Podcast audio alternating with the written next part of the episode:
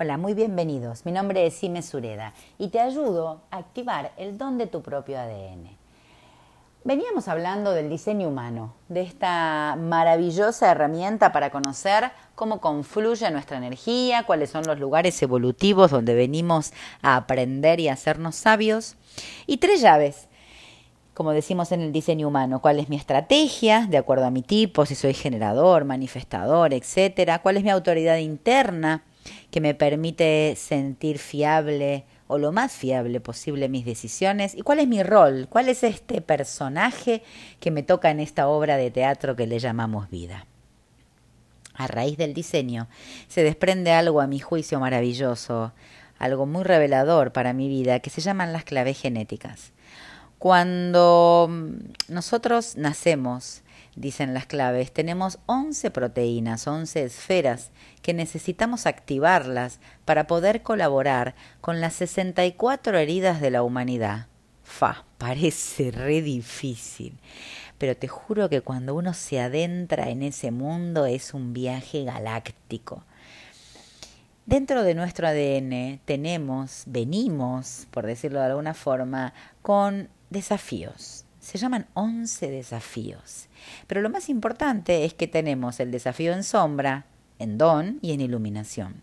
La iluminación aparece cuando nosotros podemos contemplar actitudes que tenemos en diferentes eh, dominios de nuestra vida, ¿no? Somos como una gran pizza y cada porción de la pizza es un dominio. Un dominio es la familia, un dominio es mi cuerpo, un dominio las finanzas, un dominio la pareja, un dominio mi trabajo, un dominio mis amistades, ¿no? Y cada uno tiene varios dominios, no todos tenemos los mismos y a Dios gracias no tenemos todos los mismos.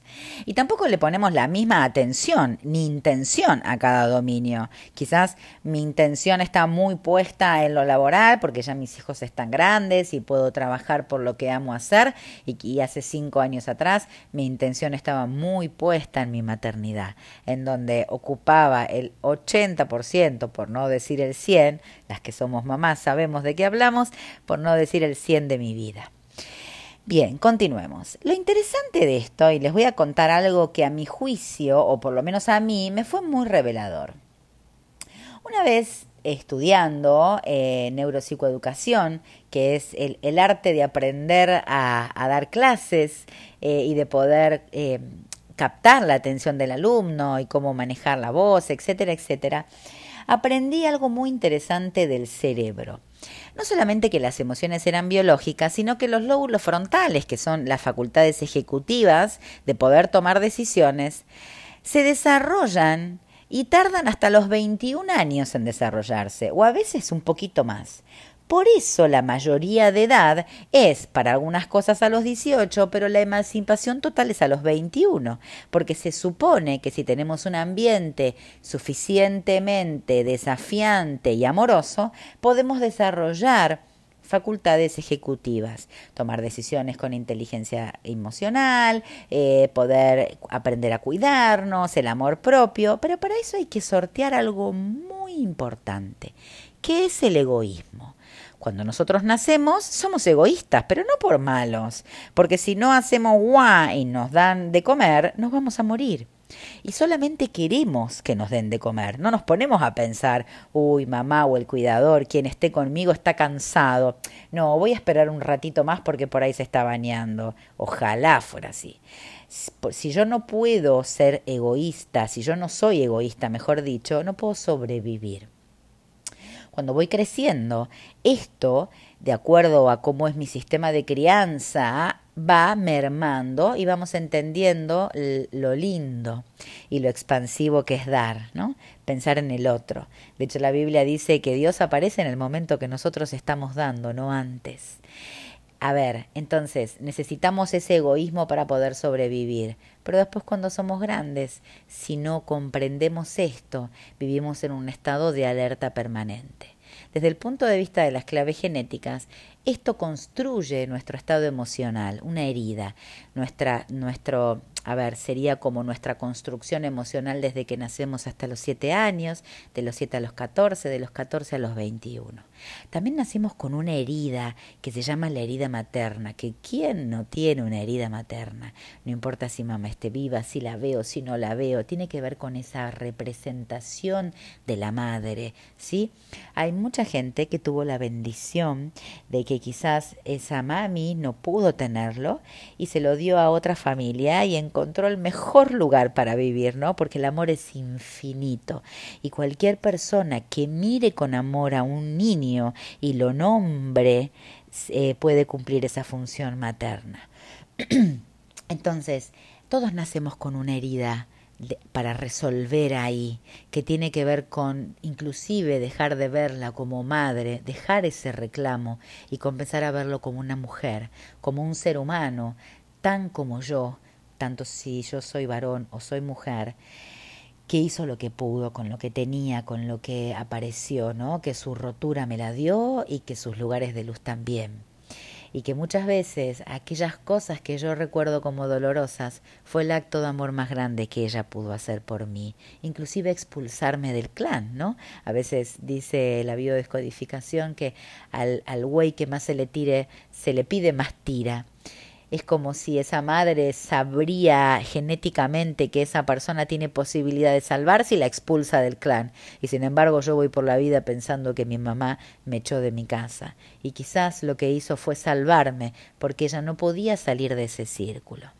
La posibilidad de dejar de ver a mamá como una mamá, aunque yo tenga 40 años, y empezar a verla como una mujer que realmente hizo lo que pudo, me da la posibilidad de comenzar a sanarme. Y esa herida es inevitable en algún momento, no importa en qué momento de la vida aparece para sanarla. Y aparecen dos heridas muy importantes dentro de nuestro ADN qué es la función vital, es si yo realmente puedo estar en función vital, cuál es mi dolor para que yo no la pueda cumplir y, cuál es mi don y hacia dónde voy con mi estado de iluminación del ADN. Y también tengo propósito de vida y también tengo algo muy interesante que es la esfera de las relaciones y de los vínculos, aquello que yo tengo que aprender a sanar en mi ADN, contemplando siempre las claves genéticas para poder darle paso a esos vínculos ya sanos, porque los vínculos son ese espacio, esa cuerda que me llevan a mí mismo. Y esto parece como medio loco, ¿no? Porque mm, nos hicieron creer toda la vida que estábamos incompletos, que necesitábamos la media naranja, la mitad, nuestra otra mitad, eso que nos complemente. Y sin embargo, el, sin embargo el vínculo es aquel camino que me lleva a mí, que me lleva a conocerme, a ver mis sombras, porque a estas alturas creo que uno tiene que quedarse con aquellas personas que sacan lo mejor de uno. Total, lo difícil de uno ya lo vivimos a diario con nosotros mismos. Todas estas configuraciones que están en las claves genéticas, extraordinarias, asombrosas, creo que una de las cosas más brillantes que he leído en mi vida, me permitieron encontrar la esperanza de hacia dónde iba y cuáles eran esos lugares que, tenía que ponerle atención y contemplación para empezar a sanarlo. Pero no solamente para sanarlo para mí. Lo interesante es que tenemos 64 codones en el ADN y cada uno de estos codones tiene una herida y esto es una herida que tiene la humanidad. Cuanto más personas sanemos las heridas, cada uno tiene una, no once, una, y está en la función vital, estamos ayudando a sanar la herida de la humanidad. Y creo que en estos tiempos esta demuestra lo que estamos viendo a través de la ventana. Necesitamos colaborar con este proceso y trabajar en el proceso de sinergia, de, empezar, de sinarquía, creo que se dice mejor, ¿no? Perdón, en donde yo soy vos, vos soy yo, en la medida que yo me sano, yo colaboro con tu proceso de sanación. Y cuando uno activa y sana esta herida que tiene dentro de la clave genética, dentro del propio ADN, empieza a cambiar el mundo. Primero tu salud, más que nada. Tu salud, tu bienestar, tu sensación de prosperidad. Y después tu entorno, tus plantas, tu hogar, tu casa, tu carro, tu pareja, tus finanzas, tus vínculos, porque empezás a conectarte con tu verdadero don y no con la herida. La herida es reactiva, la herida lo que hace es defenderse en ese estado de inmadurez y egoísmo en el que todos nacemos, pero no porque seamos malos, porque es lo necesario para sobrevivir. Y el gran secreto, a mi juicio, es que cuando uno pasa los periodos de perdón, aceptación, misericordia y gratitud, empieza en ese proceso de darse cuenta de que tengo mucho para dar, que tengo mucho para ofrecer y comenzamos a estar en función vital. Y esa función vital es la que me permite todos los días sentirme que estoy en esta vida con un para qué sólido, fuerte, que se sostiene y que se convierte en mi motor de vida.